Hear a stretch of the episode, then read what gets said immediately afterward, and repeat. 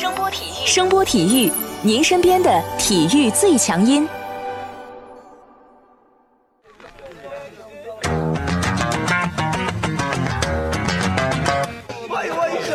Yo yo, it's boogie time, so come on, let's swing it, alright? 看 NBA 风云，聊 NBA 故事，这里够有趣，这里够专业，没错，这里就是大话 NBA。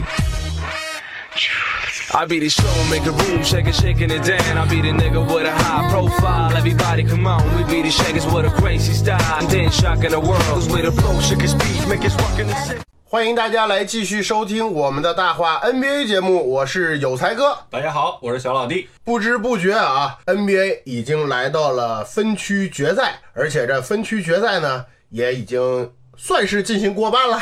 算过半了，不知道大家怎么看现在这个东西部决赛的这个情况啊？先说说西部，你这一直低调，一路低调，结果就真低调了。在西部决赛开始之前啊，有不少朋友在问有才哥，你对勇士跟开拓者这个系列赛什么样一个看法？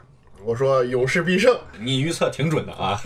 对，第一场比赛啊，这实打实的，这勇士可能刚刚从跟火箭交手的这个劲儿还没有完全的消散，比赛的强度明显还在啊。所以打的开拓者基本上没有任何的还手之力。第二场和第三场比赛呢，作为一个开拓者球迷来说，现身说法，哎呀，那个心呐、真是拔凉拔凉的啊，眼看着领先着十几分，但是勇士传统的第三节一波流，防守强度一上来，再有人爆发一下是吧？二十分的优势都是纸老虎。尽管有什么塞斯库里啊、这胡德呀，包括双枪的表现还不错啊，但是总体来说，开拓者跟勇士之间的这个实力还是差距明显的。而且大家也都从这个比赛里看到，在半决赛勇士与火箭的较量里面，勇士这帮子替补基本上是不敢让上的。但在对阵开拓者的时候，现在网上不是比较流行这个四菜一汤嘛，对吧？库克都上来各种骚操作，对吧？戏耍柯林斯，哎呀，真的看的说实在的啊，挺心疼开拓者的。你说这么多年好不容易熬过来了，甭管是有运气或者什么样的说法吧，但人家实打实也是进入到了这个西部决赛啊，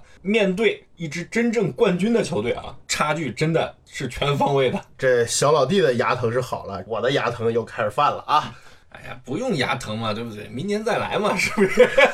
当然了，在说这期节目之前啊，我跟小老弟其实我们俩在开玩笑说，你说开拓者跟勇士的这个系列赛会打几场？我预测会打五场。这关键呢，就是看杜兰特跟考辛斯的伤势恢复情况如何了，俩人要是正好能上了，是不是上来练练手？我放两场水是吧？找找比赛的感觉。调为整一下状态，别歇得太久，是不是？反正西部决赛的这个情况呢，也就基本上这样了。说实在的，是最近几年，我觉得这实力差距最悬殊的一次西决对抗，不是说我做朋友不够意思啊，真的奶都奶不动啊。那我们就把目光去瞄向东部吧。东部的这个系列赛呢，其实，在比赛正式开打之前呢，是很多人津津乐道的，认为这应该是一场势均力敌的对抗。可是结果呢？目前雄鹿二比零领先，第一场应该说这个猛龙和雄鹿打的还是有来有回，到了第二场就完全变了味儿了啊！半决赛淘汰了凯尔特人的这个雄鹿啊，到了东决之后呢，依然展现出了非常强的这个实力。周一早上这轮系列赛的第三场将会在多伦多打响，估计大家听我们的节目的时候，比赛已经开始了。说实在的啊，这个雄鹿确确实实有点出乎意料，他们现在的这个强大已经不单单是展现在球星的层面上了。这支球队有太强的这个阵容深度，而且每个球员的热情，从比赛里面就可以非常清楚的看到。整个球队相比较猛龙啊，雄鹿有更强的移动能力啊，更好的这个身体天赋，对于球队战术的这个执行力也是非常到位啊。不知道大家看这个系列赛什么感受啊？我个人的感觉是啊，猛龙其实真的很强，他们并不弱。他们无论从阵容的这个搭配到板凳的深度，以及当家球星的成色啊，其实并不是跟这个场面上展现出来的这个情况一样。但是呢，雄鹿更强一点，然后就打成这个样子。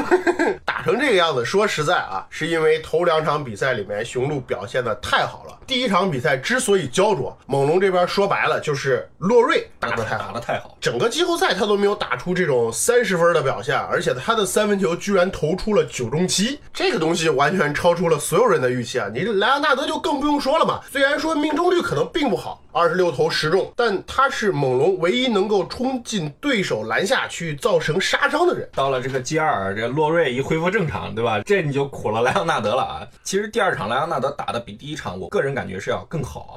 呃，首先他的效率更高，十八投十中，拿了三十一分，同样不断的去通过个人的这个能力去杀伤雄鹿啊。但整个球队依然被雄鹿给打爆了啊！这个东西真的是球队实力的问题了。猛龙这边大家都在说纳斯这个三小的问题，什么送人头啊、白给啊，核心论调就是纳斯菜这么个烂组合，打七十六人的时候已经被论证过了，对不对？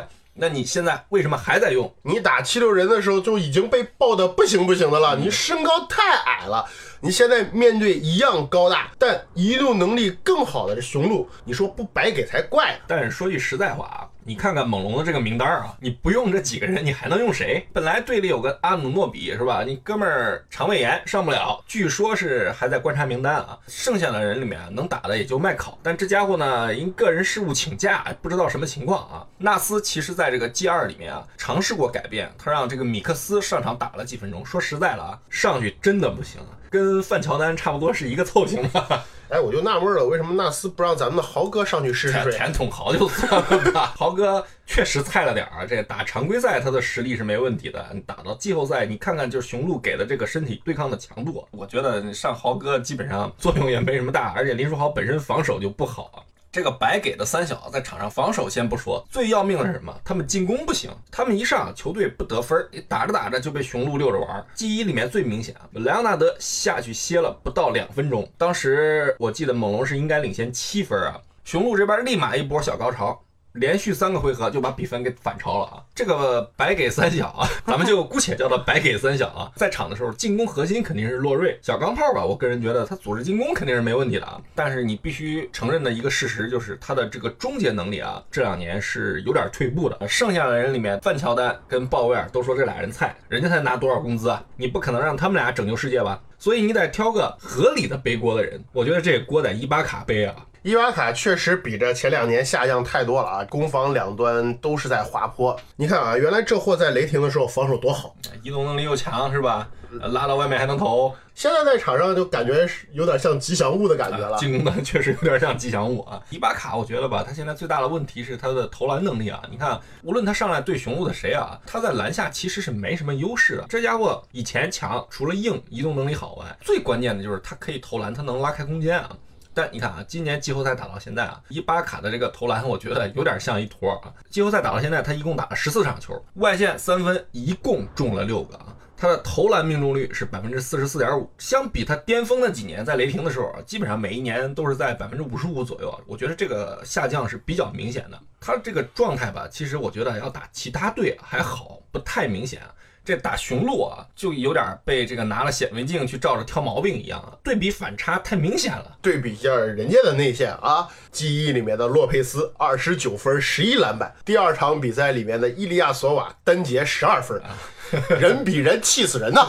什么事儿都怕比是吧？对呀、你所以你这伊巴卡打不开，你这死亡三小就很难受了。对啊你看范乔丹打转换厉害，但你跟雄鹿跑着打是不是有点神经病？他没机会跑着打。对啊，另外你范乔丹只有一米八三，雄鹿最矮的雪布都要比你大两圈儿，剩下的人布罗戈登是最矮的，但人家小伙子打球又特别老道。你说吧，打七六人碰见一对大高个，打雄鹿就变成了一帮子更凶残的大高个。这范乔丹其实挺命苦的啊。对对对，另外一个就是鲍威尔，鲍威尔其实是个角色球员，你玩无球的，你一米九三，个子也不高，你洛瑞又不是那种超级后卫，场上也是矮人国的当家花旦，你说这三个人他不被针对才怪，对不对？纳斯其实就是手里没人，你用不成，你阿努诺比和麦考都上不了，特别是麦考不知道什么名堂，这好歹原来在勇士混过的呀。但猛龙啊，连输两场，我觉得主要的原因啊，还是他们的这个主力阵容啊，有点被完全限制住了啊。呃，小卡抛开不谈，西亚卡姆和小加是两个被钳制的比较厉害的点。西亚卡姆他要防字母哥啊。这轮系列赛，我觉得他是猛龙队里压力最大的一个人。你从体型到身体条件，西亚卡姆其实在这个联盟里，我觉得他是很顶尖的啊。从猛龙与七十六人的这个系列赛，你都能看出来。但你遇见字母哥，这算活见鬼了，没人家高，没人家壮，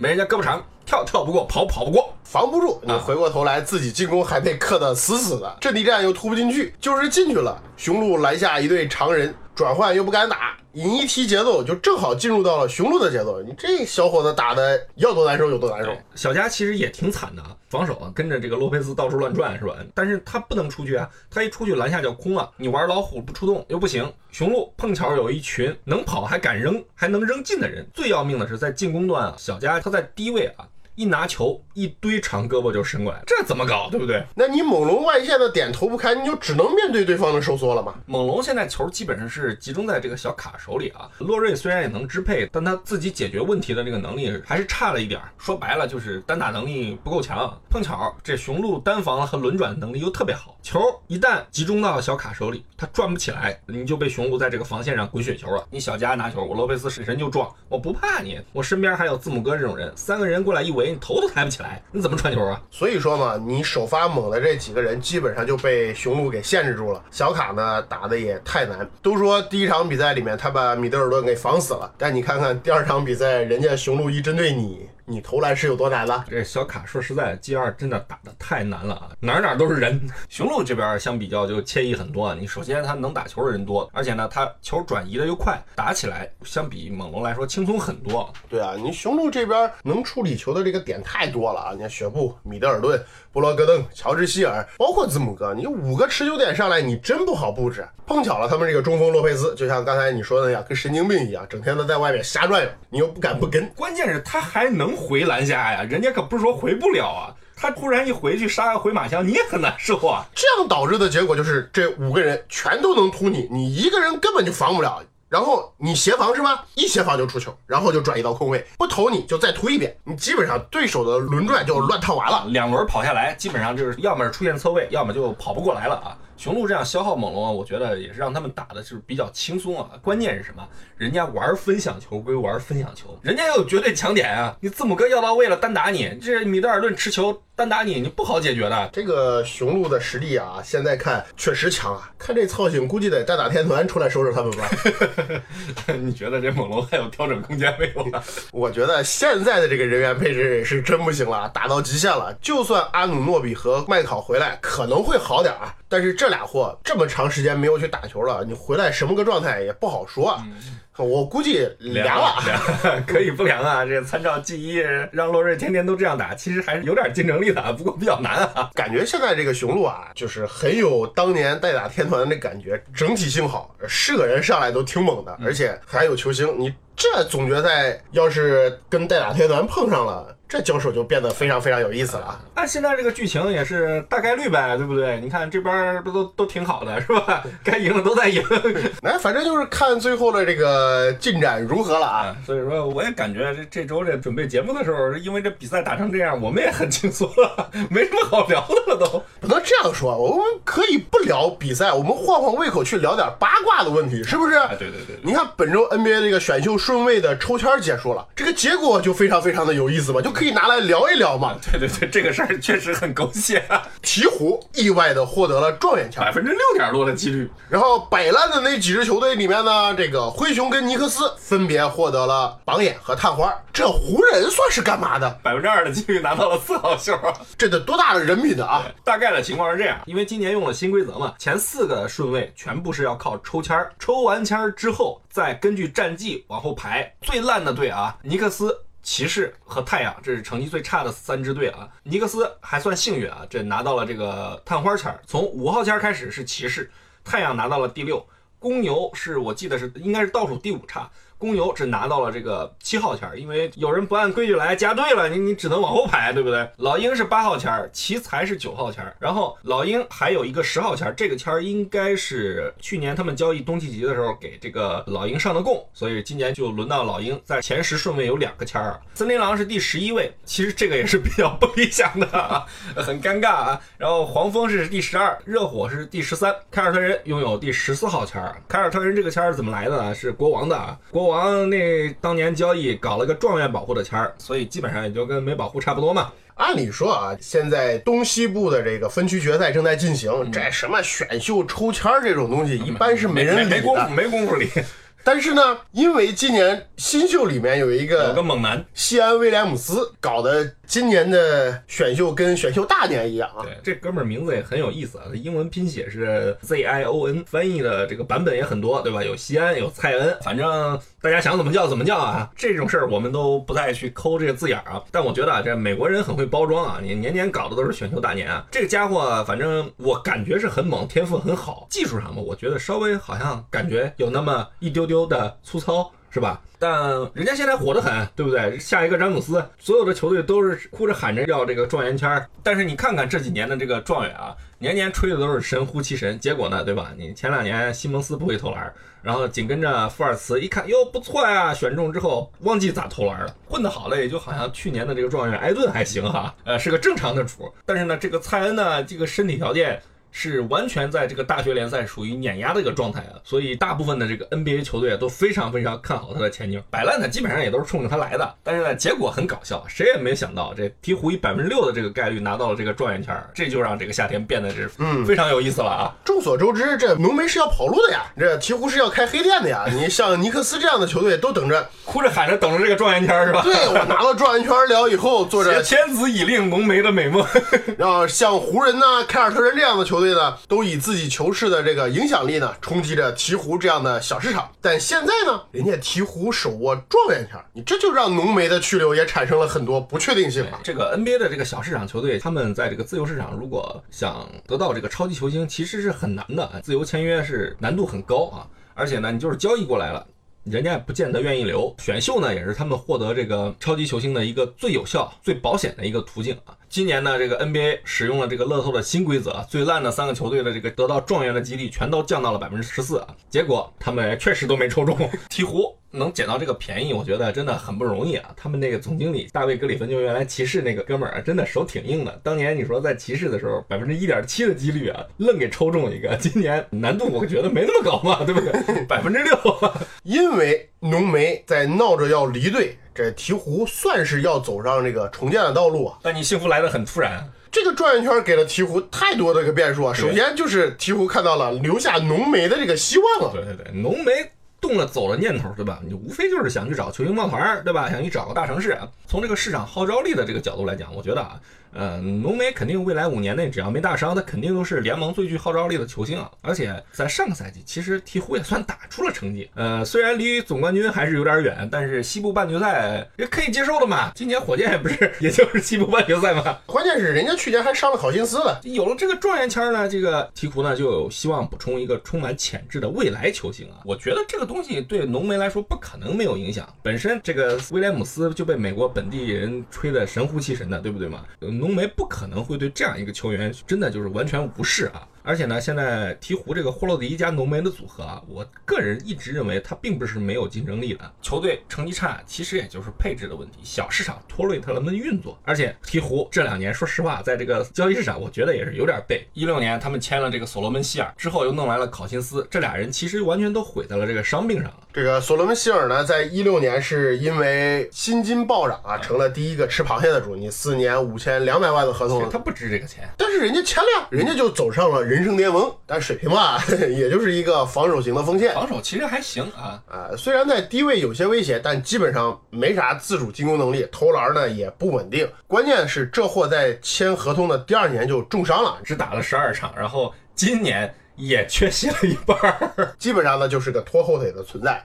这考辛斯嘛，这个戏码大家都很熟了。啊，不说了，不说了。对对对，不过要说一点的是啊，当时引进考辛斯也是为了浓眉，你毕竟要组个明星阵容嘛。对对对对。这一点就看出来，鹈鹕对浓眉还是非常非常上心的。本赛季之所以闹得鸡飞狗跳，也是球队被逼的实在没有办法。对你碰上那种会挑事儿的人，有什么办法，对不对？但你现在鹈鹕不一样，硬了呀！老子有状元签儿，对吧？这个威廉姆斯在手，天下我有。你们这帮人想来交易我家头牌，先来我这儿验个资，是不是？公平的讲，有了这个状元签，鹈鹕确实有了留下浓眉的资本。